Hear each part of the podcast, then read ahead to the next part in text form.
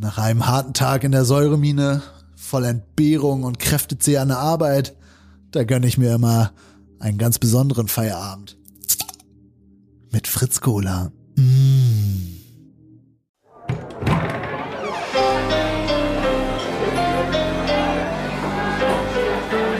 Zum Dorfkrug. Der Podcast von Zugezogen Maskulin. Es ist ein verregneter Sommersamstag im Jahr 2008. LKW-Anhänger als Bühne, Strohballen als Sitzplätze, die Imbiss- und Getränkestände, alles säuft ab. Das tut der Stimmung auf dem Rio Reiser Gedenkfestival in Sillerup aber keinen Abbruch. Die Gäste sind aus der Umgebung und von weit weg. Ein Tonstein-Scherben-Fan ist sogar ähm, aus Berlin mit dem Liegefahrrad angereist. Wegen des Schmuddelwetters finden die Auftritte in einem Zelt statt. Die Bands, die dort spielen, sind zum Beispiel die obligatorische Tonstein-Scherbe Coverband, hier heißt sie Die Rettung. Es gibt ehrlichen, handgemachte Rockmusik von Tyron aus Rostock. Und es gibt natürlich die Husumer Publikumslieblinge von Stürmisch. Heute, im Jahr 2021, sind sie alle vergessen. Nur der Eröffnungsakt, der den Abend mit Popsongs startet, ist heute noch ein Begriff. Es ist äh, Ali Neumann, die damals unter ihrem bürgerlichen Namen den Abend startet. 1994 wird sie in Solingen geboren. Weite Teile ihrer Kindheit verbringt sie im polnischen Karpatenvorland, da wo die Städte neben dem polonisierten Namen auch noch deutsche, ukrainische und jiddische Nachnamen, äh, Namen haben.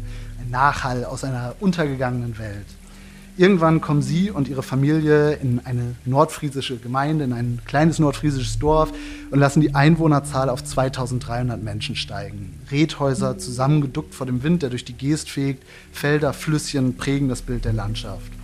Kulturell geprägt sind die Gemeinden durch äh, eine der vier großen nationalen Minderheiten. Es gibt Sorben und Wenn, das ist so in Brandenburg und Sachsen. Shoutout an Krabat. Und dann gibt es natürlich noch Friesen und vor allen Dingen hier Dänen, die hier mit eigenen Einrichtungen und Schulen vertreten sind. Und natürlich durch das äh, Dorf Friesenhagen, wo ein Hof steht, den 19 75 die Scherben gekauft haben und da so Studiosachen gemacht haben. Und Rio Reiser, sogar als, als dann der König von Deutschland 1996 gestorben ist, seine vorletzte Ruhestätte gefunden hat. Ich glaube, mittlerweile liegt er wieder in Berlin. Bei der weiteren Recherche habe ich noch festgestellt, dass in der Gegend ganz dringend ein Landarzt oder eine Landärztin gesucht wird. Das heißt, wenn ihr jetzt in dieser Folge feststellt, ah, okay, das klingt ja fantastisch, ihr habt die Möglichkeit, falls ihr junge Mediziner oder Medizinerin seid, habt die, die Möglichkeit, dort zu arbeiten. Und das wäre jetzt auch genau die erste Frage an unseren Gast, Ali Neumann. Hi, schön, dass du da bist. Hi. Äh, hi, na, sorry, es ist dieser lange große... ich freue mich mega hier zu sein, das war sehr schön zu hören. Nein, wirklich. Ja, super. Wenn du jetzt einem, einem jungen Arzt, einer jungen Ärztin, wie würdest du ihr dieses Nordfriesland, in dem du weite Teile verbracht hast, schmackhaft machen? Ich würde es so schmackhaft machen. Natürlich, es gibt ganz viel Platz, den man füllen kann mit eigener Kreativität. Das ist äh, daran schön. Und das Wetter ist, ähm, würde ich sagen, sehr stabil. Es wird nicht zu heiß, es wird nicht zu kalt, dadurch wir so schön äh, am Zipfel zwischen dem Wasser liegen. Und ansonsten muss ich sagen, was mein Umfeld zumindest immer geprägt hat, waren halt genau diese ganzen Menschen, die ehemalige Berliner Hausbesetzer waren und den, in den 70ern den äh, Scherben gefolgt sind. Hier mal ein paar mehr Infos zum Rio Reiser Haus. Die Band Tonsteine Scherben und ihr Sänger Rio Reiser erwarben im Jahr 1975 ein redgedecktes Gutshaus im Ort Fresenhagen in Nordfriesland. Die Freie Republik Fresenhagen besaß 18 Zimmer und sollte vor allem ein Rückzugsort sein, um in Ruhe an Musik arbeiten zu können, gerne auch mit befreundeten MusikerInnen aus nah und fern. Im Jahr 1996 ist Rio Reiser dann in Fresenhagen verstorben. Die damalige Ministerpräsidentin von Schleswig-Holstein, Heide Simones, verfügte persönlich, dass Rio auf seinem Privatgrundstück beigesetzt werden durfte. Das Haus wurde zu einem Kulturzentrum mit Tonstudio, Café, Bühne und Gästezimmern, die allesamt nach Rio Reiser Songs benannt waren. Aufgrund finanzieller Probleme musste der Hof Fresenhagen dann im Jahr 2011 verkauft werden. Nach dem Verkauf wurde der Leichnam Reisers am 11. Februar 2011 auf den alten St. Matthäus-Kirchhof Friedhof in Berlin umgebettet. Und das ist so das Umfeld in das Dunstkreis, in dem ich auch groß geworden bin. Also zwischen irgendwie Festivals, auf denen wir getöpfert und gebastelt haben und alle miteinander gejammt haben. Große Lagerfeuer und ganz viele Kommunen auch. Wir haben auch selber in äh, zwei Kommunen gelebt, als ich jung war. Ja, das ist so. Also es gibt äh, sehr viel Freigeister, auch obwohl es sehr ländlich ist. Also es gibt ja, man sagt ja immer so, das Land soll immer so konservativ sein und verstaubt und das ist es bestimmt auch, aber es gibt auch ganz viele wache Geister. Mhm. Krass, das wusste ich gar nicht, dass das so ein Ding war. Also es war richtig so eine Bewegung dann von Leuten, die dann da hingezogen sind und ähm, ja, dann so Kommunen 100 Leute sind ja haben. schon eine Bewegung bei hm?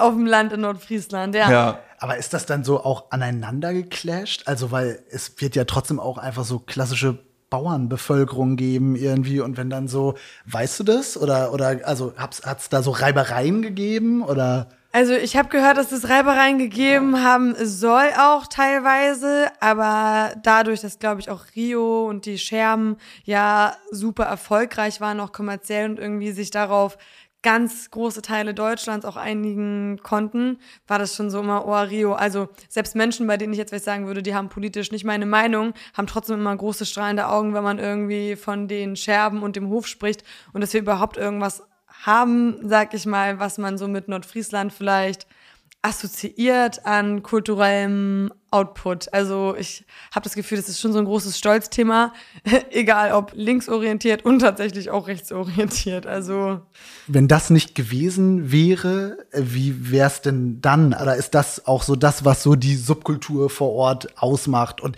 das gibt's doch jetzt auch nicht mehr, oder? Der Hof ist verkauft und Rio liegt wieder in Berlin. Verkauft jetzt an Finn Kliman. Ja.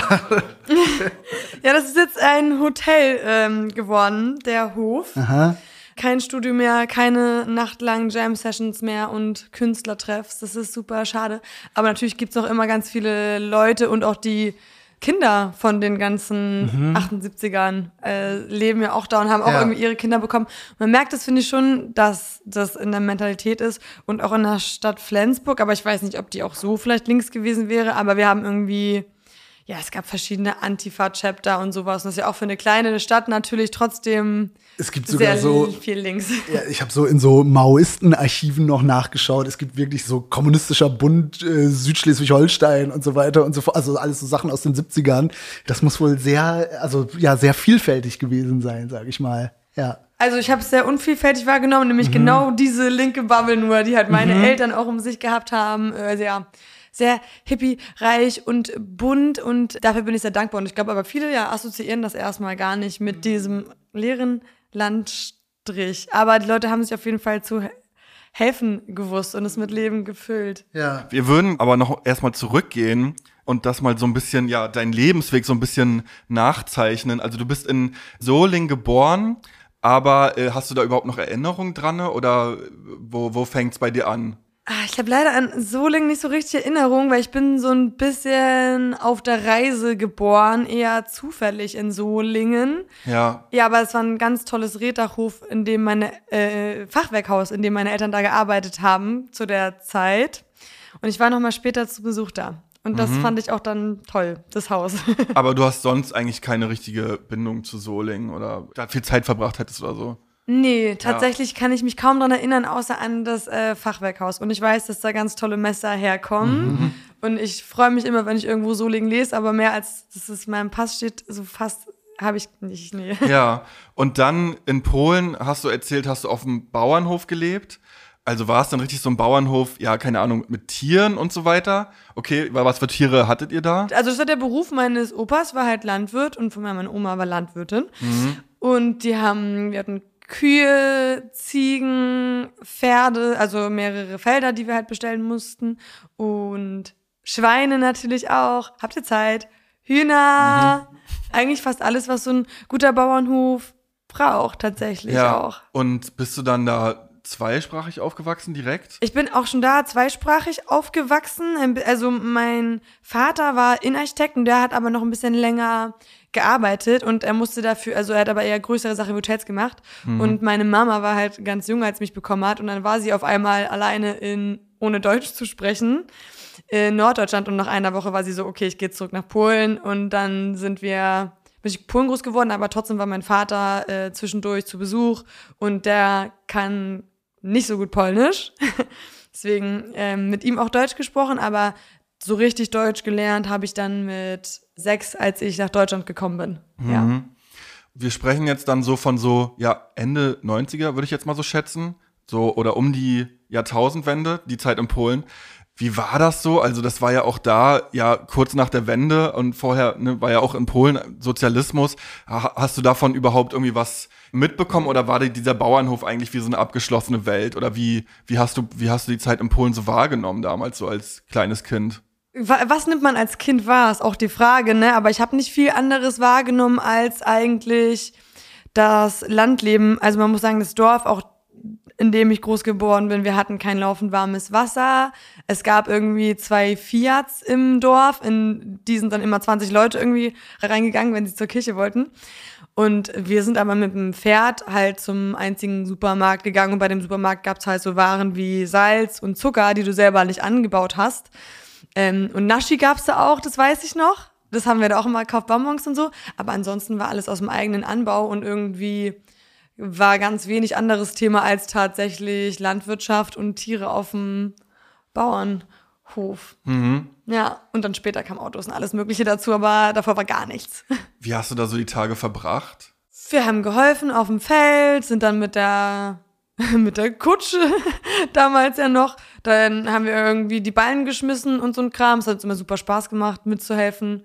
Ähm, dann, wenn jemand gute Laune hatte von den Erwachsenen, durften wir mit denen ein bisschen reiten, auch aus Spaß zum Beispiel, durch den Wald. Und ganz viel mit anderen Kindern gespielt und immer Sachen ausgedacht. Aber das meiste war in der Natur und mit Tieren. Wir haben alles gemacht. Wir haben Hunde geritten, wir haben Kälber geritten, wir haben Ziegen geritten. Solche Sachen. Ja, Wenn dann so diese Nachricht kommt, hey, wir gehen jetzt nach Deutschland. Also kannst du dich noch an den Tag erinnern oder was? voll, aber es klingt ja auch mega idyllisch eigentlich, Ja. ne? Ich habe mich richtig doll gefreut auf Deutschland damals, weil weiß ich gar nicht wieso. Ich glaube, ich fand das irgendwie cool und hatte das Gefühl, dass die an dass Deutschland cool ist und habe mich drüber gefreut einfach nur und habe mich vor allem gefreut in die Schule zu kommen. Ich weiß noch genau, ich konnte gar nicht schlafen. Also es ging gar nicht so darum, ob wir umziehen. Ich habe mich einfach richtig gefreut, dass irgendwann die Schule losgeht, weil ich so aus dem Fernsehen kannte und so diese ganzen Hi Highschool und College Serien und dachte halt, dass es dann Schule. Ich dachte nicht, dass wir erstmal normalen und äh, ABC-Buchstaben machen und sowas. Ich dachte, jetzt geht's direkt los und ich mache Musical und so. Und wie war das dann? Also, als ihr dann Nordfriesland ankamt, welche Sachen waren dann total anders oder, oder was war auch, wo du dir denkst, ja, das war eigentlich recht ähnlich? Oder also, war das so ein Bruch oder war das eigentlich so, ja, das hat mich als Kind eigentlich jetzt gar nicht so groß gestört? Also, was tatsächlich sehr ähnlich ist, ist, dass ich ganz viel Natur um mich herum hatte und Tiere und auch so ein bisschen die Mentalität ist ähnlich. Also, keine Ahnung, so die Norddeutschen sind ja auch eher ein bisschen kühler und äh, nach, die labern dich ja jetzt nicht so an auf der Straße, sondern jeder ist ein bisschen für sich und in Polen, glaube ich, hat man das Gefühl auch. Und wenn du Leute kennst, dann ist aber richtig intensiv. Und das war auch kulturmäßig dann gleich. Was ich dann ein bisschen komisch fand in Deutschland war, dass halt so wir nicht so beieinander schlafen durften so viel. Also in Polen war das irgendwie vielleicht auch dadurch, dass jeder irgendwie Cousine oder Cousin-Verhältnis zu meiner Mutter hatte, irgendwie Familie stand. Wir haben immer Sleepover gemacht mit den Kids und ähm, ich durfte natürlich auch bei anderen Familien immer mitessen und so ein Kram. Und ich weiß noch genau, da war ich das erste Mal bei einer Freundin in Deutschland und dann ha haben meine Eltern mich zu spät abgeholt. Das war auch schon richtig Ärger. Und dann sollte ich alleine im Zimmer sitzen bei meiner Freundin, als die Abend gegessen haben. Das ist echt so eine, ich finde das so verrückt, das ist irgendwie so eine, also die, diese Geschichte mit diesem Kind und anderes Kind essen zusammen oder äh, Abendbrot und du wartest jetzt, aber das scheint irgendwie, also ich bin ja in einer deutschen Familie groß, ich kenne das gar nicht, aber das scheint es doch ziemlich oft zu geben. Irgendwie das höre ich total oft dieses Jahr, wir essen jetzt und du gehst ja. jetzt bitte irgendwie. Oh, schrecklich. Also das war ein bisschen anders, aber ähm, ja, sonst mentalitätsmäßig ähnlich. Und natürlich musste ich mich an die Sprache erst noch mal ein bisschen gewöhnen, äh, reinkommen aus dem passiven Wortschatz in den aktiven Switchen. Ich konnte schon echt ganz gut verstehen, aber ich habe äh, halt Deutsch das meiste von meiner Mutter gelernt und ähm, könnt euch vorstellen, wie eine Nicht-Muttersprachlerin Deutsch redet und habe ich halt super viel Schlagerplatten gehört und die waren ja auch immer alle mit Akzenten. Das habe ich auch gar nicht gecheckt, dass es sozusagen nicht hilfreich war. Meine Mutter hat es auch nicht gehört, dass die Akzente Was dann hatten. so Karre Gott oder Keine Ahnung. Connie Francis, äh, Schöne Fremde Mann, France Gall, Computer Nummer drei. Und dann, ja, fast nur Frauen. Früher habe ich immer nur Frauenmusik gehört. Warum wurde äh, genau die Region ausgewählt für euren Umzug? Also mein Vater, der ist ja selber Deutscher und der hat auch in Polen nicht mit uns gewohnt. Und er ist damals da dorthin gegangen, glaube ich, wegen der Tonsteine Scherben, weil er kannte die aus Berlin und war dann auch irgendwie inspiriert, dahin zu gehen. Ich schätze, das war der Grund. Ich weiß es nicht. Warum soll, würde man da sonst hingehen? Ah, das ist aber dann ja total krass. Das heißt, ich habe mich nämlich die ganze Zeit gefragt, okay, wie ist denn jetzt so deine Connection zu diesem Abend im Rio Reiser Haus? Ich hätte jetzt gedacht, okay, das ist sowas wie so ein Jugendzentrum oder sowas gewesen, also wo man so die Möglichkeit hat, sich irgendwie so auszuprobieren. Ist es ja anscheinend auch. Aber das heißt dann auch, dass es irgendwie familiäre Ties dahin gibt und dass wenn du, weiß ich nicht, ein paar Jahre vorher geboren worden wärst, sogar noch Rio quasi hättest begegnen können, sozusagen, oder? Mir wurde gesagt, ich sei ihm begegnet, aber ich kann mich natürlich nicht daran erinnern. Ja. Ähm, ja, aber doch, meine erste Band war auch zum Beispiel mit dem ehemaligen Bassisten von Rio Reiser, von, mit Jochen Hansen. Und das war auch mein erster Produzent und der hat mich sozusagen als, gewesen. äh, Genau, oder was? Wattensound-Studio. Und Ja. Jochen Hansen hat mich entdeckt, als ich auf irgendeinem Stadtfest gespielt habe. Ich weiß nicht mehr, wie alt ich war. Und dann waren meine ersten Jams halt auch immer und so im, bei Jochen Hansen, entweder im Wattensound-Studio oder beim Rio Reiser Haus und da waren dann auch irgendwie immer Leute wie Laurue, der Gitarrist von den Scherben, äh, da abends und dann haben wir mit denen geredet und das war auf jeden Fall schon äh, nicht nur, glaube ich, weil die mich super cool fanden, sondern die mussten mich ja auch erstmal auf dem Schirm haben überhaupt als jungen Menschen. Das kam durch Familiensachen. Ja. Ja. Du hast erzählt, dass du dann auf dem Gymnasium dein, äh, angefangen hast, deine, deine polnische Herkunft so ein bisschen zu verbergen. Schon recht obvious, warum, aber ähm, gab es da irgendwie Vorfälle oder, oder ähm, warum hast du dich irgendwann dazu entschlossen, das so zu machen? Ja, es entschließen sich ja viele Polen in Deutschland auch dazu. Es gibt ja sogar einen Begriff dafür, der Undercover-Polen heißt. Und es ist einfach natürlich immer schwierig, wenn man mit Formen von Rassismus oder Ausgrenzung, Diskriminierung konfrontiert wird. Und wenn man die Wahl hat, weil man so aussieht wie ein Deutscher, sich zu assimilieren, dann gehen viele den. Und wir haben auch einfach den einfacheren Weg gewählt und ja, entschieden, dass ich zum Logopäden gehe und dass äh, mir das rollende R abgewöhne und hab dann auch, keine Ahnung, es war die Zeiten, in der die ganze Zeit der Polenwitze waren und sowas, ne? Also, So Harald Schmidt. Sogenannte Polenwitze kreisen in Deutschland vor allem um ein Motiv. Der Pole klaut. Am liebsten die Autos der Deutschen. Vor allem in den 90er Jahren wurden mit Polenwitzen diskriminierende Stereotype gesetzt. Eine Person war darin Vorreiter. Harald Schmidt. In seiner Fernsehshow hatte der tägliche Polenwitz Hochkonjunktur. Im Jahr 1997 wurde der Polenwitz dann allerdings aus der Harald Schmidt Show verbannt. Vorausgegangen war ein Gespräch zwischen Schmidt und dem damaligen polnischen Botschafter Andrzej Birt. Leider zu spät. Die Vorurteile hatten sich schon nachhaltig festgesetzt. die haben sogar Kinder mitbekommen. Also, das war dann schon so eine Konfrontation. Und wenn du auch dann ganz offensichtlich mit, ne, mit dem Akzent kommst, dann bist du halt so froh, wenn du das irgendwie los wirst und nicht mehr so geothert wirst. Und das habe ich dann natürlich ganz schnell probiert und äh, jetzt aber wieder zu meinem Stolz äh, zurückgefunden, weil ich denke, egal wo du herkommst, immer toll, wenn du auch zwei Perspektiven hast und vielleicht zwei Lebensrealitäten kennengelernt hast. Also es ist nie verkehrt zu wissen, dass es mehr als eine Wahrheit gibt. Ja, und jetzt bin ich sehr wertschätzend, aber damals war das auf jeden Fall mir sehr unangenehm. Wie war das denn jetzt? Sind wir schon so diesen Sprung zum Gymnasium? Aber genau, du bist ja dann auch an der Grundschule und da konntest du noch sehr wenig Deutsch. Wie war das denn? Also hast du da in so entgeisterte Kinderaugen geblickt, mit deinen Kinderaugen quasi? Oder wie war das? Man kommt ja dann in einem anderen Land in die Schule. Ich finde schon so, in die Schule zu kommen, also selbst wenn man Voll, sich, ja. se- selbst wenn man sich drauf freut irgendwie, ist es ja schon so, dass her, also ne, du hast ja gesagt, dass du nicht schlafen konntest und die Vorstellung, dass ich dann noch die andere Sprache gerade erst erlerne, stelle ich mir so, ja, stelle ich mir irgendwie sehr eine große Aufgabe, vor der man steht mit sechs oder sieben. Ja, ich kann mich tatsächlich gar nicht mehr so richtig erinnern, immer auch was durch welche Aussagen getriggert wurde, aber natürlich war ich als Kind auf jeden Fall unsicher. Mm, Und es hat mich auch beschäftigt, dass ich aus Polen komme damals sehr, weil meine Klassenlehrerin extreme Vorurteile hatte. Es gab dann auch ein paar Gespräche mit ihr, weil sie auch mal Witze gemacht hat, weil man soll in meinem Rucksack gucken, wenn irgendwas fehlt oder so ein Kram natürlich. Halt 90er Polen in Deutschland, ne?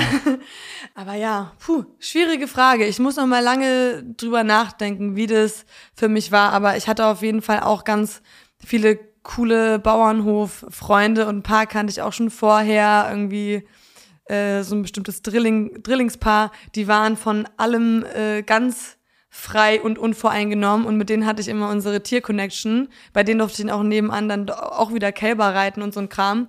Und das war auf jeden Fall gut, Leute zu haben, bei denen man weiß, ja, die mögen mich und vor denen muss mir auch nichts peinlich sein. Wie war das für deine Mutter, wenn ich das mal so fragen darf, weil die das ja noch mal mit einem ganz anderen Blick dann sieht und oder, oder ist die dann auch quasi so durch deinen Vater irgendwie so ein bisschen äh, weicher angekommen oder ist das dann schon ein anderer Reality-Check? Weil sie hat sich ja auch dazu entschlossen, ich will nach Polen gehen eigentlich. Nee, für meine Mutter war es auf jeden Fall ein bisschen härter. Genau, sie hat sich entschieden, ja zurück nach Polen zu gehen ähm, und nicht äh, in dem Dorf zu bleiben, wenn mein Vater arbeiten ist.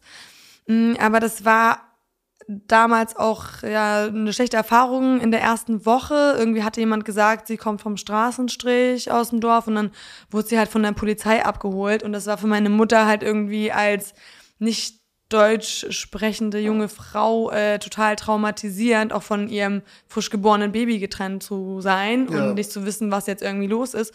Und deswegen ähm, hatte meine Mutter, glaube ich, auch einen ganz schlechten Start und dann war das auch für sie schwierig, ähm, dazu zu stehen. Aber ich finde es auch super schön zu sehen, dass äh, auch jetzt bei der Generation ähm, über mir habe ich das Gefühl, sich was tut. Also natürlich ist auch immer so, dass jetzt hauptsächlich so im Dorf ähm, mit Polen oder sowas untereinander abgehangen wird. Also natürlich auch, weil weniger sprachliche Barriere ist. Aber früher durften wir auf der Straße zum Beispiel auch kein Polnisch sprechen oder so. Und jetzt letztens war ich mit meiner Mutter beim Corona-Test und dann hat uns die Testerin auf Polnisch angesprochen, weil sie wusste, wer ich bin. Und dann hat meine Mutter auch Polnisch geantwortet. Und dann hat meine Mutter sich voll gefreut und war so, guck mal, man kann Polnisch sprechen, so ist nicht so schlimm. Und früher haben wir es halt eher damit assoziiert, dass vielleicht so Ladendiebe oder so uns hinterherlaufen. Jetzt denke ich so, ja, guck mal, wir können zwei Sprachen. Und das ist auch cool, auch wenn es nicht Französisch oder Englisch ist. Mhm. Ja, krass. Also richtig finde es richtig schlimm. Also ja, dass man in solchen Zuständen sich damals befunden hat, dass man wirklich sich überlegt, ja, ich, äh, ich darf nicht Polnisch sprechen und ich muss mir jetzt das R, äh, das rollende R abtrainieren und ich darf eigentlich niemandem davon erzählen, weil sonst, ähm, ja, keine Ahnung, werde ich hier geavert und, und äh, ja, stehe irgendwie doof da und so. Also ja, schlimm, dass das so, so war. Tut mir voll leid ich stelle mir das halt auch als Kind, also das muss, ist ja auch anstrengend, oder? Also irgendwie das so im Hinterkopf zu haben, ja, eben zu wissen, ja, ich, ich kann jetzt vielleicht den anderen Leuten nicht irgendwie frei heraus von meiner Kindheit irgendwie auf dem Bauernhof erzählen oder, oder. Also damals habe ich sehr viel gelogen ja. und ja, das war anstrengend. Ich weiß auch noch, es gab auch in der Grundschule eine Konfrontation, weil meine also das habe ich auch erst ein bisschen später gecheckt, aber meine Mutter hat ja einen Akzent und ich auch. Aber ich habe halt immer gesagt, wir sind aus Deutschland. Und dann irgendwann meinte so eine aus der Klasse, sie redet nicht mehr mit mir. Ich habe sie angelogen, weil ihre Eltern haben gesagt, wir sind keine Deutschen. Mhm. Also daran erinnere ich mich noch. Ähm, aber ich muss sagen, als Kind sind mir viele Sachen, glaube ich, viel einfacher gefallen als dann. Und wir hatten auch außerdem eine äh, Russin in der Klasse und sie hat es immer noch viel, viel härter abbekommen. Und sie ähm, konnte auch kaum Deutsch und ich glaube, ich war immer so, oh, sie hat es noch viel härter und habe mich immer nur gefreut, dass ich schon so gut Deutsch konnte und dass mein Vater irgendwie Deutscher war und habe auch schnell gesehen, dass anderen für andere Leute viel viel anstrengender und schlimmer ist. Auf jeden Fall als für mich. Und dann später ging es auch weiter, dass ich mir behauptet habe, natürlich irgendwie, als ich auf die weiterführende Schule gekommen bin, dass ich bei meiner Oma in Wilhelmshaven bin und nicht, dass ich gerade mhm. nach Polen fahre und so Sachen oder dass ich halt lange auch, ich, oh Gott, wenn ich ehrlich bin, ey, ich glaube, es hat echt richtig spät angefangen. Ich musste meine Pubertät hinter mir haben und noch ein paar Jahre, bis ich mal überhaupt auf Facebook oder sowas gepostet habe, wo ich in Polen war, weil ich dachte immer, ja, ich tu mir keinen Gefallen damit, so mäßig, weißt du, weil dann denken Leute vielleicht eher so, dass ich halt hier bin, um Arsch abzuwischen oder solche Sachen. Also, dann wird dir immer direkt dir gesagt, als erstes, wenn du sagst, du bist Polin, oh ja, ich kenne auch eine Pflegerin, äh, die kümmert sich um meine Oma oder wir hatten Schwarzarbeiter bei uns zu Hause und die haben irgendwas ausgebaut, haben die richtig gut gemacht, 16 Stunden am Tag. Ich so, Hm, Das hast du auch gesagt. ja, das dann sind so, sind wir cool, wenn wir 16 Stunden am Tag irgendwie für euch arbeiten müssen und das vielleicht auch noch sch schwarz, weil wir keine andere Lösung haben oder so. Und das finde ich unangenehm, weil ich bin da genauso wie alle anderen hier für eine Exis also meine Existenz aufzubauen. Und außerdem, die meisten Polen wurden hierher geholt, äh, weil ihr die gebraucht habt als Arbeiter. Und das finde ich immer, okay, jetzt rege ich mich auf, nein, ähm, will ich gar nicht. Nee, aber natürlich wird man damit immer noch konfrontiert, aber jetzt suche ich dann lieber die Diskussion und so und versuche zu sagen, hey, wir sind nicht nur zum Dienstleisten hier. Wir, Hast du mal auf Polnisch gesungen oder mal ein Lied auf Polnisch geschrieben oder sowas? Also wenn du jetzt sagst, okay, ich finde da jetzt wieder so die, die Verbindung zu irgendwie, gibt's da also Überlegungen, diese Sprache als Dichtsprache zu benutzen oder? Oh, die gibt's total. Ich liebe ja auch die polnische Sprache und ich, äh, das kennen bestimmt viele Leute, die auch immer noch mit einer anderen äh, Sprache aufgewachsen sind. Das ähm, ganz persönlich und intim, wenn ich Polnisch singe oder Polnisch höre. Weil meine Sprache ja auch vielleicht, also ich verwende die zum Beispiel gar nicht so viel so. Für mich ist das so eine Sprache, die ich mit Familie und in, meistens in Safe Spaces so nutze. Und die ähm, ist mir ganz am Herzen. Und ich habe auch Polnisch jetzt gespielt bei den Konzerten zum Beispiel. Und wo ich sagen muss, das hat mir richtig geholfen. Das war die krasseste Selbsthealing-Therapie.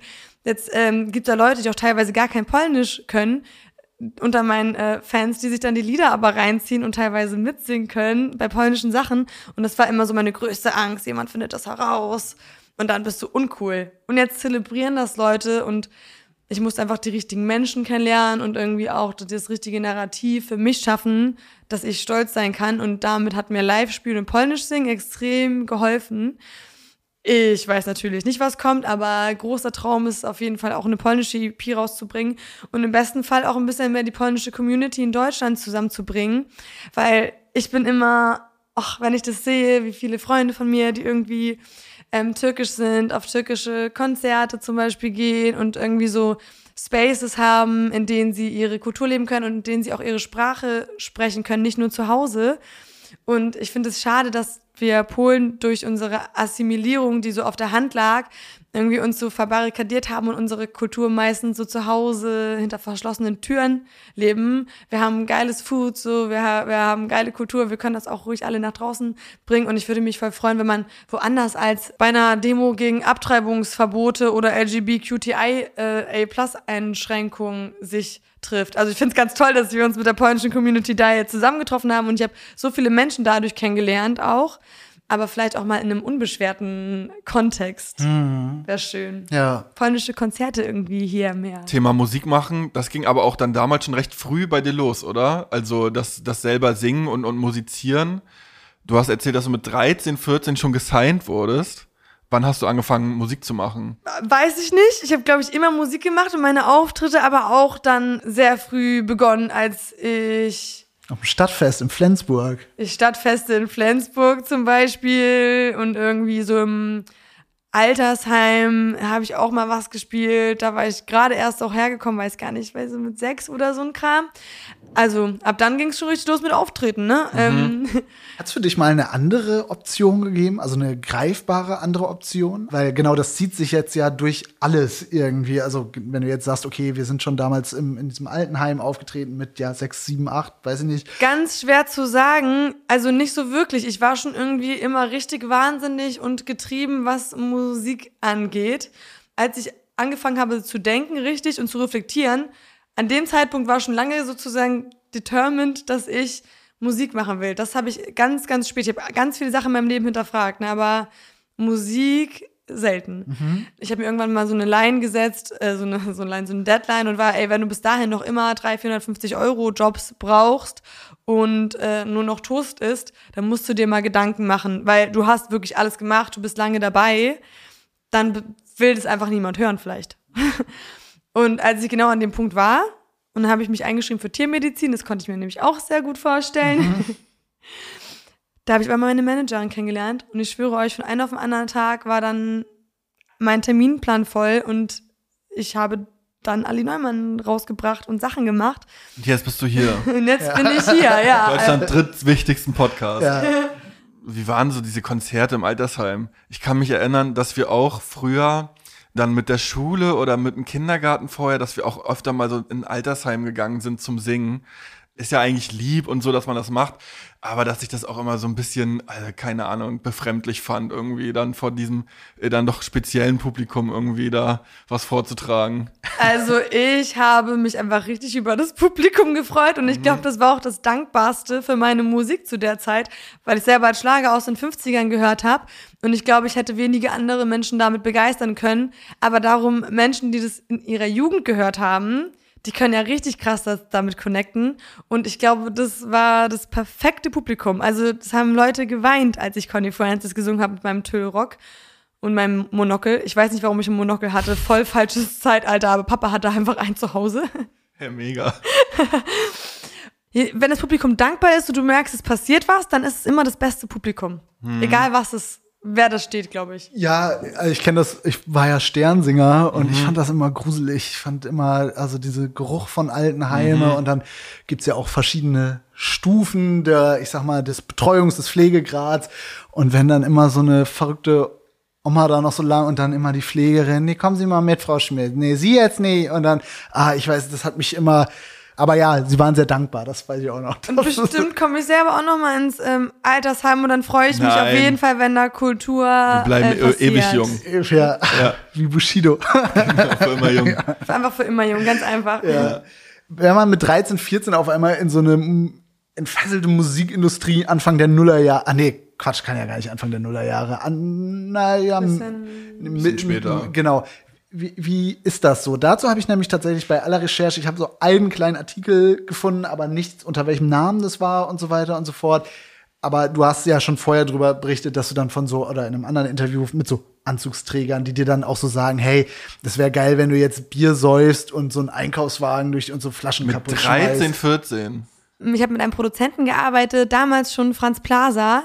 Und der hat mir immer den äh, Rücken frei gehalten. Aber natürlich gibt es einen Punkt, wenn du veröffentlichen willst, dann musst du irgendwie auch mit anderen Menschen als nur einem Produzenten zusammenarbeiten. Und da haben wir niemanden gefunden, der mich verstanden hat. Und als wir das gemerkt haben, war Franz auch so, ja, nee, das ist jetzt nicht der, ist okay, geh mal nach Hause, mach Schule weiter.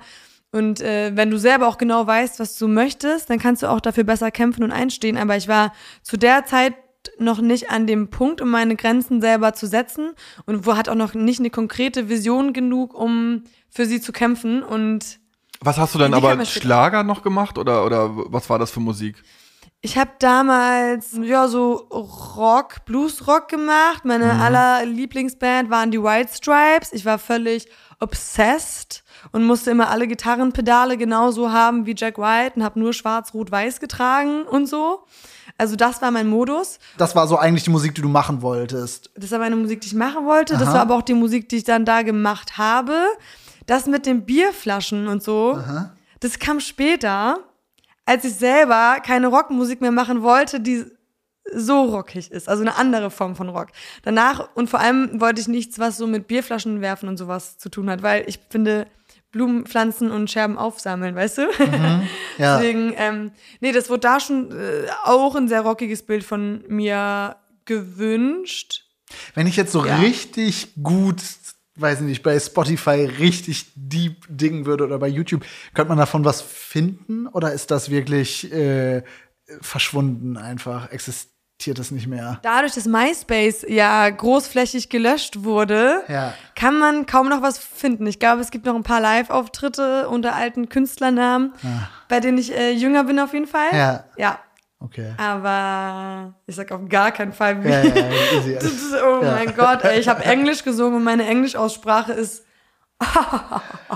Aber du bist nicht auf MTV gelaufen oder sowas. Oder? Nein, nein, ich war sehr unerfolgreich und habe auch nie richtig gepublished. Und wenn man was findet, was gepublished ist, dann sind es auch nur Feature mit anderen Rockbands gewesen. Gute Haut und volles Haar? Ist doch klar. Fritz Cola. Aber also du hast erzählt, dass du dann auch die Schule abgebrochen hättest. Genau. Ähm, äh, das das muss, müsstest du auch mal erklären, weil äh, ich dachte, es gibt eigentlich eine Schulpflicht, dass man das gar nicht so kann, oder? Oder wie lief das dann? Es gibt ja keine Schulpflicht mehr, wenn du ähm, aus der neunten raus bist. Ja, okay. Oder wenn du deinen Hauptschulabschluss hast. Mhm, aber dann Den warst du dann. 15. Ja, ja, okay. Genau, Mhm. da war ich 15, hab äh, dann ein paar Monate gemacht, also Sommerferien plus irgendwie ein, zwei Monate und bin dann aber wieder zur Schule gegangen, wieder zurückgegangen. Aber wie, wie, wie ist das? Also keine Ahnung. Peinlich. Peinlich. Zurückzukommen? Ja. Ja, voll. Boah, war das peinlich. Vor allem auch mit so viel ähm, Hoffnung ja da eigentlich zu starten und dann so irgendwie zu, zu ja, gesagt zu bekommen, ey, das wird jetzt gerade noch nix, geh mal nochmal wieder zurück. So. Und wahrscheinlich wirst du wahrscheinlich auch mit wehenden Fahnen erstmal gegangen sein. Und also wenn ich mit 15, wenn ich so die, die, die Option gestellt hätte, ja, es kann sein, dass du Popstar wirst, wäre ich schon mal, hätte ich schon mal diesen Kredit quasi komplett ausgegeben. Ja, ich bin jetzt ein Popstar oder Rapstar. Und Ich äh, sind ja nie wieder. ja, genau. Also dann bist du dafür auch nach Hamburg oder was? Oder Ja, also das Gute war, ich wurde eh beurlaubt, ähm, weil ich Scheiße gebaut haben soll davor. Ich hatte gar nicht so Zeit, ähm, viel darüber zu reden, weil ich von einem auf den anderen Tag nicht mehr in die Schule äh, durfte. aber auch geiler geheimnisvoller Abgang. um Geiler, geheimnisvoller Abgang. Aber als ich wieder kam, oh, da wurden die ganze Zeit Sachen gesagt wie, na, hast dich doch nicht verstanden mit Dieter Bohlen und so. Oh, das war so peinlich. Ey, das könnt ihr euch nicht vorstellen. Das war so unangenehm. Ich habe wirklich da so richtig mit so einem Herzrasen gesessen, drei Wochen lang und mich auf dem Schulflur nicht zeigen wollen. Weil ich war so, oh Gott, es war so ein kurzes Intermezzo. Und alle denken, ich mache jetzt irgendwie was Krasses und dann machst du gar nichts und stehst da wieder.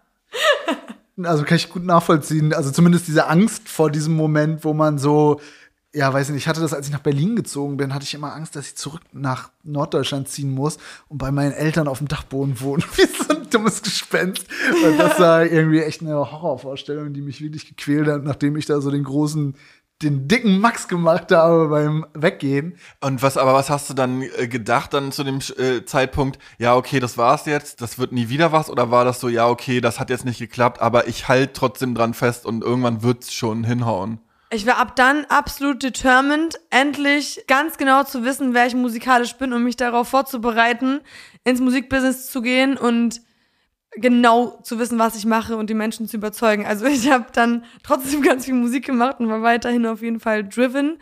Aber ich habe mir auch Zeit genommen, um mich mit anderen Sachen zu beschäftigen, musikalisch. Und es hat mir auch, also zum Beispiel im Orchester irgendwie zu spielen. Ich habe dann viel und lange Fagott gespielt, was mir noch immer Spaß macht. Oder habe mich mit Chanson irgendwie beschäftigt und mit Jazz und habe auch trotzdem in der Zeit äh, weitergearbeitet mit meinem Produzenten in Hamburg. Wir haben zwar nie was rausgebracht, ähm, aber haben immer, auch wenn wir gesagt haben, wir veröffentlichen jetzt nichts, sondern erstmal Schule und dann ist, dann starten wir die Zeit sehr viel genutzt, um Sachen kennenzulernen. Und ich musste auch irgendwie, ich liebe sehr viel Musik, aber ich musste auch einmal alles kennenlernen, glaube ich, gefühlt an Musikgenres und auch einmal alles gemacht haben, um meine Essenz zu finden. Hast du auch mal gerappt? Das, nein, ich habe nicht gerappt. Ich Ähm, habe nicht gerappt, nee. Aber hat dich das Shit. mal interessiert? Ja, es hat mich interessiert. Ich habe auch sogar mal einen Track geschrieben über einen Renault Kangoo. Aber es war irgendwie, also ich finde, das ist auch richtig, richtig, richtig schwierig. Man braucht so einen natürlichen Flow. Also Man kann sich den sicher auch erarbeiten, aber den, auf jeden Fall, ich bin nicht mit einem krassen Flow geboren. Also, Pops, man denkt ja manchmal so, oh, Rapper reden einfach nur, ne? Überhaupt nicht. Selbst wenn man musikalisch ist und selbst wenn man, finde ich, irgendwie ein Gefühl für Rhythmus hat, muss das überhaupt nicht heißen, dass man das auch Dann kann. klingt das immer wie Sparkassen-Rap oder sowas. Also wie so Azubi-Rap, finde ich irgendwie dieses, also das so Rappen ist easy. Ja, oder früher gab es ja auch noch so, so richtig Sprechgesang, hat man dann auch noch mal so abgegrenzt. Ach so, das ja, hat man einfach stimmt. anders genannt Ja. und das klang einfach wirklich wie nur so vorgelesen. ja, stimmt. Ja, aber auch wenn du so sagst, ja, ich bin eher Blumenpflanzen und Scherben aufsammeln, das hat ja auch mit dem Rap äh, in der Zeit, jetzt Nullerjahre, ja auch nicht so richtig zusammengepasst, ne? Also das war ja dann eher so, auch so immer so anti, anti-Hippie und anti-Birkenstock und so. Also hattest du damit irgendwie Kontakt oder war das eine Szene, wo du eh gesagt hast, ja, die sind irgendwie komisch? Ich war selber immer Fan von vielen Hip-Hop-Acts, auch wenn ich das nicht kann, rappen richtig. Also ich bin auf jeden Fall aufgewachsen. Also da waren irgendwie damals Künstlerinnen halt wie immer Tic-Tac-Toe und Sabrina Settlur. Und äh, dann später waren das ja dann eher andere. Wollte ich gerade sagen, da kannst du das Gendern fast sparen später, weil es ja gefühlt nur Typen in, in, in dieser Zeit gewesen. Oder sprechen wir jetzt über. Kitty Cat. Ja, stimmt, ja, okay. Aber wir sprechen jetzt über Bushido und Sido, hätte ich jetzt gedacht. Ja, gut, das, jetzt- ja, das war so in der Zeit Ja, eher. ja. Und das war nicht so meine Musik, Ja. aber ich fand immer amerikanischen Rap Mhm. trotzdem geil. Also ich habe dann irgendwie Notorious B.I.G. oder ähm, Tupac trotzdem zu Hause gehört, aber zu der Zeit wenig deutschsprachigen Rap. Das ist äh, jetzt erst so richtig wiedergekommen. Mhm. Jetzt gibt es ja so tolle Leute wie Nura zum Beispiel. Liebe Grüße. Ja. Liebe Grüße. Ich würde noch ganz kurz, weil das dazu passt, ähm, noch zu der ersten Musikkarriere. Also würdest du aus heutiger Perspektive sagen, ja, das war aber eigentlich eine total wertvolle Erfahrung, weil ich habe auch ähm, das, das und das dabei gelernt und das konnte ich dann beim, beim zweiten Anlauf, war ich einfach dann ein Level weiter und deshalb ging das auch besser. Weißt du was? Jetzt, wo du sagst, ja, ich habe da lange gar nicht mehr drüber nachgedacht, aber mir sind ein paar Sachen früh aufgefallen. Also vor allem dachte ich schon mal, ich möchte nicht so jung bekannt werden. Weil genau, ich habe ja mit Menschen gearbeitet damals, also und war im Umfeld von vielen Leuten, die, als sie sehr jung waren, erfolgreich geworden sind und vielleicht auch später gedacht haben, so, oh, ich bin mir was erfolgreich geworden, was mir jetzt eine ernstzunehmende kreative Karriere ein bisschen erschwert, weil die Leute vielleicht so, die mich als Kinderstar irgendwie sowas sehen. Ich bin sehr froh erstmal darum gewesen, aber auf der anderen Seite, was ich äh, gelernt habe, ist, du brauchst, also du musst Nein sagen können, du musst wissen, was du willst, weil den Raum, den du selber nicht füllst, mit Gewissheit, den werden andere Menschen füllen mit ihren Ideen. Weil alle Leute haben eine Idee davon, wer du bist und wer du sein könntest und, oh, das ist ja so wie das und das. Und dann finden die immer das daran cool und wollen das dann irgendwie pushen. Aber du musst so gut wie es geht wissen, was du möchtest. Kann ich auch immer allen Newcomern unbedingt an den Tag legen. So, wenn jemand sagt, das findet er scheiße und du bist erschüttert, dann, dann mach's noch besser, aber arbeite trotzdem an deiner Vision weiter. Und nicht an den von anderen Menschen. Das geht ganz schnell. Und äh, du brauchst richtig gute Freunde und eine richtig gute Base. Weil wenn man Musik macht oder als öffentliche Person agiert, dann weiß man ja vielleicht später nicht mehr, warum mögen die Leute mich oder man lässt sich auf falsche Freunde ein. Und es ist, glaube ich, ganz wichtig und auch damit man vielleicht Misserfolge ähm, später anders verarbeiten kann, dass man weiß, es gibt dort Leute, die mögen mich für mich und für meine Persönlichkeit und es ist a- nicht gekoppelt mit meinem Erfolg vielleicht. Ich glaube, das ist auch sehr, sehr, sehr, sehr wichtig, ja, gute Leute zu haben. Hm. Ja, cool. Gute Frage, weil ich lange nicht mehr nachgedacht drüber. Du hast ja dann, also quasi den, den Anfang deiner zweiten, deiner großen Karriere dann quasi in, in Hamburg miterlebt, oder? Genau. Und wohnst aber jetzt wieder in der, sehr in der Nähe von da, wo du als Kind gelebt hast. Wir hatten das bis jetzt, glaube ich, noch gar nicht, dass Leute hingezogen und wieder weggezogen sind, vor allen Dingen, wenn es auch wirklich zurück in das Dorf ziehen ist, sondern dann ist es halt die nächstgrößte Stadt, also als logischer Schritt Flensburg oder sowas. Aber das ist bei dir nicht. Das finde ich einen total interessanten Schritt. Ähm, hast du da lange gehadert mit oder? Ich habe davor damit gehadert, in der Stadt zu leben eher. Also für mich war es immer der größte Traum. Also klar gab es so eine Zeit, ne, Ende Schule, wo man unbedingt weg wollte und dachte, hier ist alles voll konservativ. Dass Hamburg genauso konservativ ist wie Flensburg, äh, habe ich ja später gemerkt, aber dachte, oh, raus in die Kulturwelt. Und das war auch das Richtige, aber Endziel war, wie die Tonsteine Scherben zu leben. Musik zu machen, ähm, im eigenen Studio, bei sich zu Hause und immer wieder Freunde zu Gast zu haben für so Quality Time, mit dem man kreativ arbeitet oder keine Ahnung, weißt du, man trinkt morgens zusammen ein Espresso und frühstückt und dann mache ich meine Sachen und die machen ihre Sachen und abends trinkt man noch einen, einen Rotwein oder was auch immer oder raucht einen am Lagerfeuer zusammen und ich fand diese Vorstellung immer unfassbar schön. Man geht ja als Musiker genug raus zum Touren und hat genug Stress.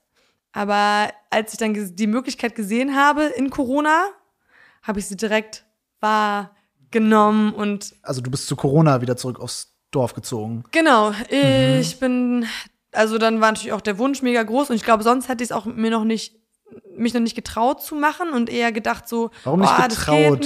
Also weil man Angst hat, dann sich die Karriere zu verbauen, weil man nicht mehr Mittwochabends auf die große Industrieparty noch kann? Oder Auf Industriepartys bin ich jetzt nie so gegangen. Das ist irgendwie, ich bin nicht so ein Partygänger.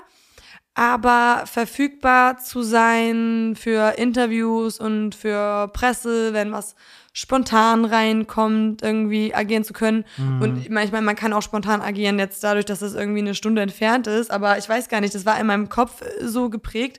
Man muss in der Stadt leben, wenn man eine Musikkarriere sich aufbauen will. Und es war auch super praktisch. Und jetzt merke ich zum Beispiel auch in der Promophase, trotzdem schlafe ich die ganze Zeit jetzt in Hamburg wieder in der Promophase. Also ist ja auch ja immer die Frage, inwiefern ist es möglich mit dem eigenen Leben. Wenn du ein super krasser Star bist, dann kannst du, glaube ich, auch einfach irgendwann sagen, Ja. äh, kommt alle bitte in dieses und dieses Café in diesen zwei Wochen, dann könnt ihr mit mir sprechen.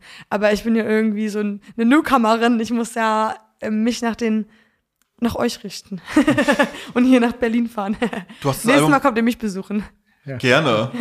Du hast das Album auch jetzt selber rausgebracht, ne? Oder? Also auf eigenem Label? Ja, auf eigenem Label. Ja. Äh, danke aber an für Sony, dass sie uns vertraut haben und uns einen Vertriebsdeal gegeben haben. Ohne das wäre es nicht möglich gewesen, dass wir auf einem eigenen Label mit meiner Managerin jetzt das rausbringen können und dass wir auch die Handhabe über die Musik haben und die Master Owner sind. Aber das ist ja auch noch mal stressiger dann, oder? Das jetzt auch noch mal zu regeln. Ich finde es nicht stressig. Ich sehe einfach nur die Freiheit, die wir dadurch haben. Ehrlich gesagt, wir können mit ganz vielen tollen Menschen arbeiten und nee, und ganz viel von dem Stress, den muss auch meine Managerin abfangen, weil ich äh, äh, kann nicht mal richtig mit der Hand schreiben. Du hast gerade das gesagt, diese romantische Vorstellung vom, vom Leben auf dem Land. Ähm, das Ding ist ja, dass wahrscheinlich viele Leute aus deinem, ich, oder ich, ich kenne ja dein Umfeld nicht, musst du diesen Traum quasi dann auch einigermaßen alleine leben, weil viele Leute in deiner Altersgruppe noch auf diesem Punkt sind, hä, ist doch mega, ich will in Hamburg, Berlin, Leipzig äh, und so weiter und so fort. Ich habe immer das Gefühl, dieser Punkt, an den Menschen kommen, ah, Stadt ist auch manchmal richtig belastend. Da kommen die Leute meistens immer dann so um die 30 manchmal so hin. Also ja, bist du da sehr alleine dann oder? Ich bin sehr viel alleine auf dem Land, aber genau das genieße ich ja auch daran, weil wenn ich unterwegs bin, habe ich schon viel zu tun und ich muss auch erstmal richtig meine Sachen irgendwie verarbeiten und äh, processen, bevor ich wieder Ideen sammeln kann und wieder so Ideen bei mir rauskommen. Deswegen, oh, ich mag einfach die Ruhe mit dem Hund morgens spazieren und dann ist da kaum was. Aber ich freue mich halt auch richtig krass, wenn Menschen mich besuchen kommen und dann hat man so eine andere Zeit, auch weil die Leute raus sind aus ihrem eigenen Gewusel. Das ist ganz anders, wenn man sich auf einen Kaffee trifft, wenn mich halt Freunde dann besuchen kommen, irgendwie für zwei Tage.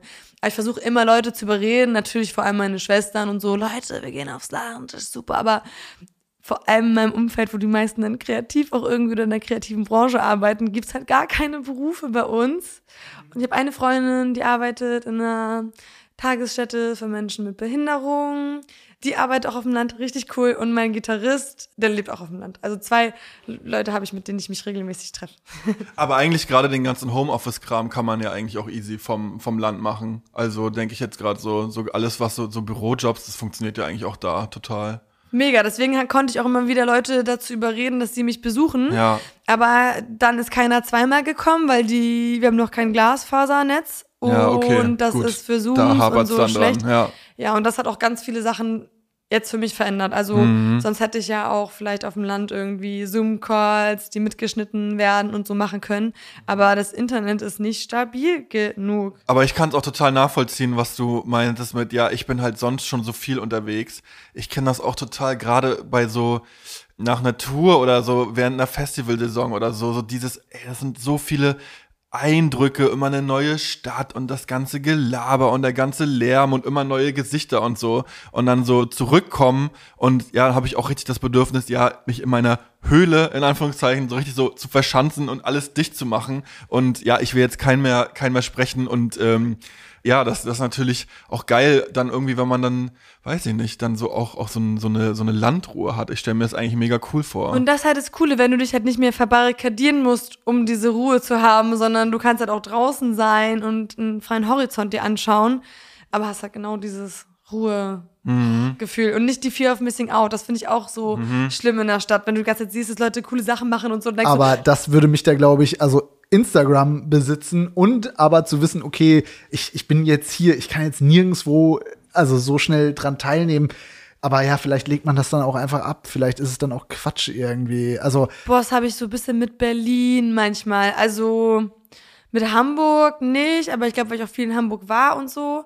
Aber wenn man noch so diesen Projektionsraum hat davon, ich stelle mir dann schon noch immer vor, dass in Berlin voll alles richtig cool ist und man jeden Abend auf irgendeine geile, selbstorganisierte Charity-Veranstaltung von so einem Kollektiv geht, wo dann Free Jazz gespielt wird. So, so stelle ich es mir vor. Aber wenn ich dann wiederum selber in Berlin bin, dann denke ich auch Das ist nur eigentlich. Schrott. Kann ich nach Hause wieder? Also ich liebe Berlin, nein, und auch Kulturszene, aber Ja, p- ja, plus, selbst wenn man aber in Berlin ist, hat man ja das Gefühl, ach scheiße, diese, diese Veranstaltung, die Veranstaltung meines Lebens wahrscheinlich, ja, die findet jetzt gerade an einem anderen Ende der Stadt. Äh, Also die ist immer da, wo ich gerade nicht bin. Ja. Ja, das ist das Problem. Du Ja. kannst der FOMO nicht entkommen in Berlin, weil es so viele krasse Sachen auf einmal gibt. Mhm. Und auf dem Land, da weißt du einfach, das Spannendste, was gerade passiert, ist wirklich dein Hund.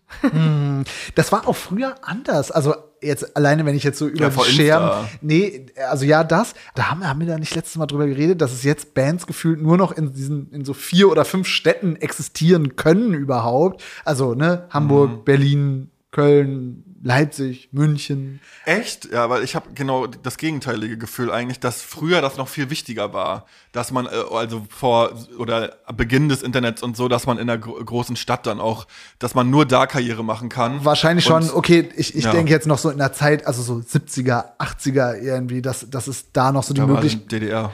Ja, okay. bei mir ja, auf der sorry, Seite. ja. Wollte nix. äh, Wir hatten es ja jetzt auch im Vorgespräch schon kurz so, es scheint schon dir auch wichtig zu sein, ja, so eine Privatheit irgendwie aufrechtzuerhalten. Und auch zum Beispiel beim Thema Alter ist mir das aufgefallen. Also, dass so in mehreren äh, Interviews oder so, die ich jetzt von dir gesehen habe, dass du immer meinst, ja, ich bin 20 plus. Und ähm, ist das was, was besonders eigentlich bei jungen Frauen irgendwie so, so Thema ist? Also, weil ich denke mir schon, ja, das ist eher so eine, also bei Männern gibt's vielleicht auch, ist mir jetzt aber nicht so bewusst, aber ich weiß, dass es bei, bei Schauspielerinnen auch oft so ist, dass dann irgendwie mit dem Alter, dass das so ein bisschen im Unklaren gelassen wird, weil es eben cool, besser, immer besser aussieht, wenn man sagt, ja, ich bin noch, ich bin eine jüngere Frau und da ist noch sehr viel Potenzial, als wenn man sagt, ja, oh, guck mal, die ist ja schon so und so alt und die hat ja noch gar nichts gerissen so. Oder auch so bei Beyoncé und so zum Beispiel, dass ja immer wieder dann geschaut wird, ja, wie alt ist die eigentlich wirklich? Also ist das, ähm, äh, wie nimmst du das wahr? Ja, ich habe das auf jeden Fall als krassen Druck wahrgenommen, mein eigenes Alter als Frau. Ich weiß nicht, also so Sätze wie ja, so eine alte Schrulle oder sowas will ja keiner mehr auf der Bühne rumhupfen sehen oder keine Ahnung, einfach aus wie man aus dem Umfeld dann immer wieder so Kommentare über Frauen hört, so, was sucht sie noch auf einer Bühne? Und alle klatschen dann aber, wenn der Westerhanhagen irgendwie steht, ähm, boah, dass der noch auf der Bühne steht.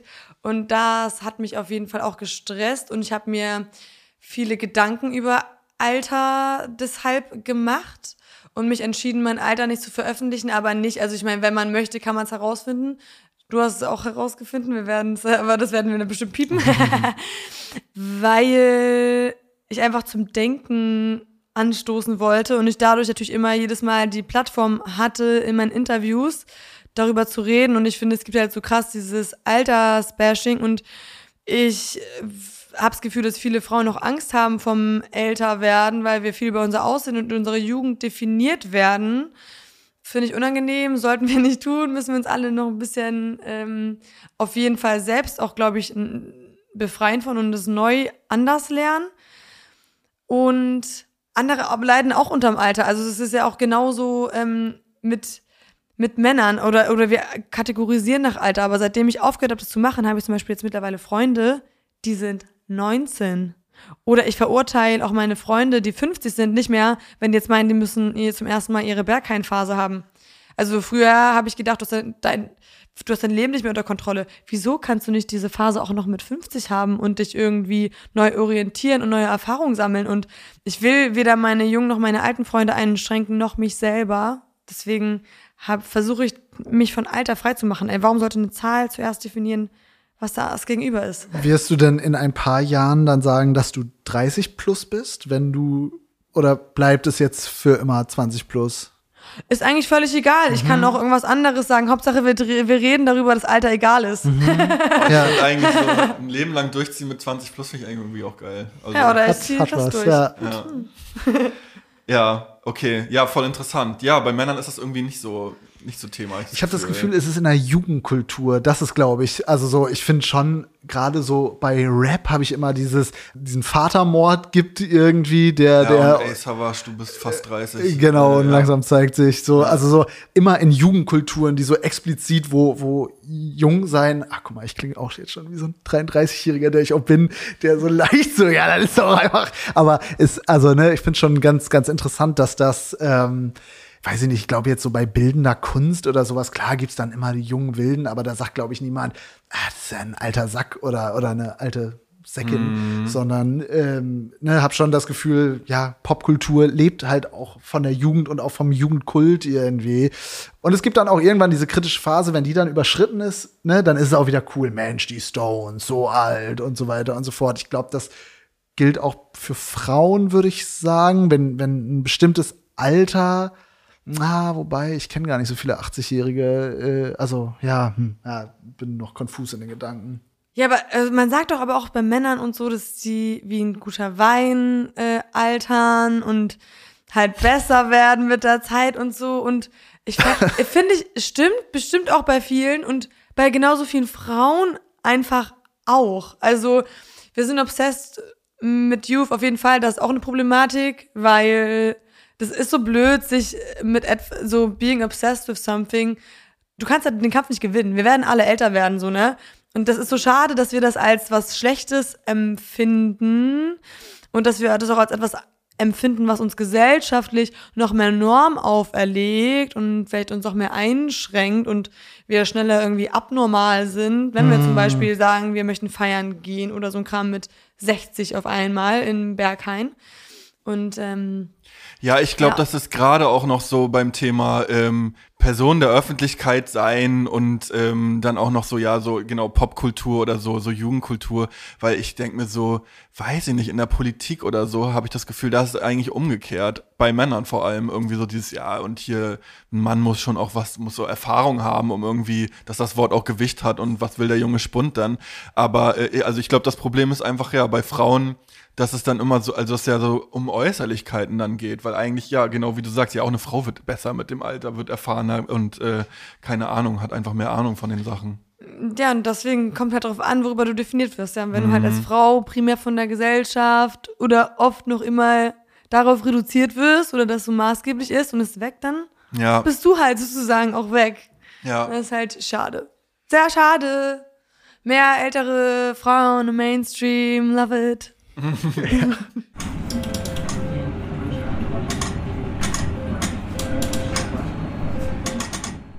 Hast du das Gefühl, äh, da hat sich was gewandelt in der deutschen Gesellschaft, so Thema, ja, Polenwitze und so weiter? Ich habe das Gefühl, da hat sich so viel verändert. Also sogar früher war das so das Erste, wenn irgendjemand gecheckt hat, dass man aus Polen kommt, dass ein Witz gemacht wurde. Mittlerweile werden die Witze nicht mehr so gemacht. Es gibt noch ganz oft ja diese Dienstleisterabstempelung, so dass man das Gefühl hat, so you're being seated. Bitte nehmen Sie dort Platz. Aber Nee, dadurch, dass in den letzten Jahren die Gesellschaft eh sensibilisiert wurde und vor allem natürlich meine Bubble sensibilisiert wurde, treffe ich auf viel, viel weniger und auch jetzt höre ich zum Beispiel Sachen wie, oh, das ist toll, dass du noch eine Sprache sprechen kannst und früher war das so, fand ich immer krass, wenn ich Französisch konnte und Italienisch und das waren immer die Sprachen, wo dann die Lehrer gesagt haben, oh toll, oder Emily kann auch Englisch und das wird auf jeden Fall besser. Wir sind noch immer nicht da angelangt, aber irgendwann sind wir bestimmt in einem Deutschland und einer Welt, wo wir alle wertschätzen, dass wir von woanders kommen und andere Ideen mitbringen. Also den Mehrwert einfach von Vielfalt. Ja, crazy auch, dass es einfach so ein Ranking gibt, welche, welche Sprache jetzt einen, wenn man die kann, aufwertet und welche einen, einen irgendwie abwertet. Also ja, was für ein, ein Quatsch eigentlich. Und ähm, du hast ja genau bei Germania so, so einen Aufruf gemacht, also dass sich noch mehr Menschen aus der polnischen Community zusammenfinden und, und als Polen outen sollen und, und so. Was ist da so danach passiert? Hat das was bewirkt? Für mich hat dieses Germania-Video so viel geändert in meinem Leben, aber alleine dadurch, dass ich auf meinen Konzerten dann polnische Community hatte, für mich war das ja auch so ein bisschen mein Outing. Und das hat aber auch dazu geführt, dass halt Leute kommen, die Polnisch sprechen und die sich freuen darüber, dass ich Polnisch singe und das waren für mich die ersten so Momente, in denen ich das irgendwie in der Öffentlichkeit embraced habe. Und es hat mir zumindest extrem geholfen mit dem meinem eigenen Selbstheilungsprozess, was das angeht. Und wenn dann halt andere Leute kommen beim Konzert und mir das auch sagen, dass es für sie was geändert hat und ähm, sie irgendwie jetzt so stolz sind auf ihre Identität oder sich zum ersten Mal mit polnischen Rezepten beschäftigen. Ich muss da weinen, wenn ich nur darüber rede. Das ist, das ist, was ich mir immer für mich gewünscht habe und ich finde das so toll, wenn anderen Leuten ich auch irgendwie so ein bisschen da die Hand reichen kann. Und sonst hat sich jemand geoutet? Das weiß ich gerade nicht. Aber es gibt auf jeden Fall viele Menschen, auch mit polnischen Wurzeln, die da nicht viel drüber reden. Und ich glaube, es wäre gut, wenn wir alle drüber reden, weil wir eine andere Repräsentanz dann hätten und man halt dann nicht Angst hat, als vielleicht Dienstleister immer direkt abge, so, also Dienstleister ist das Allerwichtigste überhaupt zu haben, aber nach dem Motto so, ne, erinnere dich daran, du bist hier zum Arbeiten. Sondern auch, ja, Kulturschaffende oder Politiker mehr darauf betonen. Nun liegen. Ich gut. Mhm. Wenn man Leute fragt, wer ist, kennst du eine polnische Person, die in Deutschland in der Öffentlichkeit so am Start ist, sagen die Leute immer ähm, Reich Ranitzky. Und dann denke ich mir so, oh, der ist jetzt schon ein paar Jahre tot. Das ist wirklich sehr, also sehr traurig, dass mhm. das die einzige Person ist. Und dabei sind wir die zweitgrößte Migrantengruppe. Und es gibt ganz, ganz viele Menschen mit einem polnischen Hintergrund. Beschäftigst du dich auch so mit so polnischer Geschichte und so, keine Ahnung, Sozialismus und sowas? Ist das irgendwie was, was dich interessiert? Oder also, wenn du auch vorhin so kurz meintest, ja, dass du da jetzt auch nochmal mehr Zugang zu hast und so die eigene Biografie oder die Biografie der Eltern irgendwie so ein bisschen durcharbeiten. Also ich kenne das zum Beispiel von so vielen ähm, Ostdeutschen, also von mir selber, aber auch von so Altersgenossen, dass das irgendwie in den letzten Jahren irgendwie, dass man, dass da viele angefangen haben, irgendwie ja mal über die DDR mal richtig, mal richtig reinzugehen und was ist das eigentlich für ein Staat gewesen und und und so weiter und was hat das so für für Auswirkungen auch aufs Heute? Wie wie wie ist das so bei dir? Ja, ich habe mich auch jetzt nochmal vor allem aus einer anderen Perspektive damit beschäftigt, weil ich habe mich immer, oder es liegt bei mir, glaube ich, in der Geschichte, dadurch, dass ja, wenn deine Eltern so Antiquitätenhändler sind und die haben zwar Inneneinrichtungen gemacht, aber immer im Antik-Kontext, ähm, äh, war irgendwie sowieso mein, meine Le mein Leben und meine Urlaube immer sehr geschichtslastig und kulturlastig, aber für mich ist es jetzt nochmal was anderes zu verstehen, was das mit den eigenen Landsleuten zum Beispiel macht, dass ein Land wie Polen immer wieder zum Satellitenstaat gemacht äh, wurde sozusagen und hin und her geschubst wurde und was das vielleicht für Identitätsprobleme auch für die polnische Gesellschaft ähm, mit sich gebracht hat. Und wir sehen ja jetzt, dass es einen ganz starken, ähm, zunehmenden Nationalismus wieder gibt in Polen und den kann ich mir natürlich jetzt auch ganz anders erklären, weil wenn dir immer wieder deine Identität irgendwie abgesprochen wird und dir eine neue übergezogen wird und das ist vielleicht ja auch, was man auch sieht in teilweise manchen Bundesländern in der DDR, dass dann so ein, so ein Rechtsruck ist. Und ich wundere mich dann auch nicht, weil wir haben auch Menschen ähm, aus der ehemaligen DDR irgendwie einfach Dinge abgesprochen, ihre Lebensrealität abgesprochen. Und ich glaube, das ist nichts Gutes. Das sollte man nicht machen. Man muss immer den Menschen auf Augenhöhe begegnen. Und ähm, wenn das nicht passiert, dann ist es einfach verletzend und es kann dann verschiedene Konsequenzen haben. Irgendwie. Und äh, unter anderem, dass man halt irgendwie nationalsozialistischer wird. Was sind so für jemanden, der sagt, ja, ey, ich habe eigentlich mega Bock irgendwie mir mal, ähm, weiß nicht, ist vielleicht auch dämlich jetzt dich immer so als Sprachrohr jetzt von Polen irgendwie Nee, ich so freue mich eigentlich total als Sprachrohr okay. von Polen zu was, äh, fungieren. Wir brauchen was, ganz viele polnische so Sprachrohre. Bücher, Serien, Filme oder so, ähm, was, was kannst du so empfehlen? Was, was kann man sich so, so reinziehen? Also ich kann euch sehr viel Musik vor allem empfehlen. Und zwar Marila Rodovic, eine sehr krasse Musikerin und es hört sich auch geil an, wenn man kein Wort versteht. Versprochen. Googelt Sing Sing und dann geilstes Lied. Und Czesław Niemen, alle werden so, was, wie soll man das überhaupt schreiben? sehr toller äh, polnischer Blues auch. Musik auf jeden Fall kann ich euch empfehlen. Und übrigens, fahrt auch einfach mal nach Krakau und schaut euch selber an. Oder nach Danzig, aber vor allem Breslau aus der Nähe. Sehr schöne Stadt, sehr schöne Altstadt internationale Stadt, voller Studenten, Krakau, krasse Kulturszene, ganz viele Jazzbars, in denen man abends hören kann. Es gibt super viele Folklore-Festivals, da kann man auch die polnische und die slawische Kultur nochmal ganz anders äh, wahrnehmen auf der Straße. Ähm, ja, also auf jeden Fall würde ich erstmal hinfahren empfehlen. Das ist das Allerwichtigste, weil ganz viele Menschen, die ich kenne, waren nicht in Polen und Polen ist nah dran und ihr braucht keine Angst haben, euch wird nichts geklaut in Polen oder so ein Kram. Das ist auch ganz westlich, genauso wie wenn man nach Kopenhagen oder Amsterdam fährt oder Paris. Wirklich. Also man, äh, ich glaube, Leute stellen sich manchmal vor, dass da irgendwie alte wirklich nur so Ostblockhäuser stehen, aber das ist ein wunderschönes Land. Ich kann auch noch Kolberg an der Stelle empfehlen. Da kann es nämlich sein, dass Testo und ich aus dem Busch springen und an, an einer neuen Platte arbeiten. Ja, nein, ist ja, auch, also das wollte ich eigentlich auch noch zu dem Thema Polen. Ich habe auch das Gefühl, das ist auch eine Aufwertung als, als Reiseland irgendwie. Also das, ne, jetzt so Krakau, Breslau, Danzig, Warschau, also dass Leute einfach da auch ohne Ende hinreisen irgendwie, also junge Leute und äh, ja, das so auch für sich entdecken, irgendwie, was man Spannendes da machen kann. War mein einziger Urlaub dieses Jahr, war ich in Polen. Ja, geil. Vielen lieben Dank. Das war Ali Neumann im Dorfkrug, ihr Album oder dein Album Madonna Horror Complex. Spricht das richtig aus? Ich weiß immer nie. Besser als ich bestimmt. Okay. ja, überall erhältlich. Ich hoffe, es hat dir Spaß gemacht. Es hat mir sehr Spaß gemacht. Dankeschön, dass Gerne. ich bei euch zu Gast sein durfte heute. Schön, dass du hier warst. Und du hättest auch echt Detektiv werden können, ne? Ich kann es nicht fassen, was du alles herausgefunden hast. Ja, Das ist so heute. einfach nur, it's just Google. Aber ja, klar. äh, ja, freut mich natürlich. Ciao, habt einen schönen Tag noch.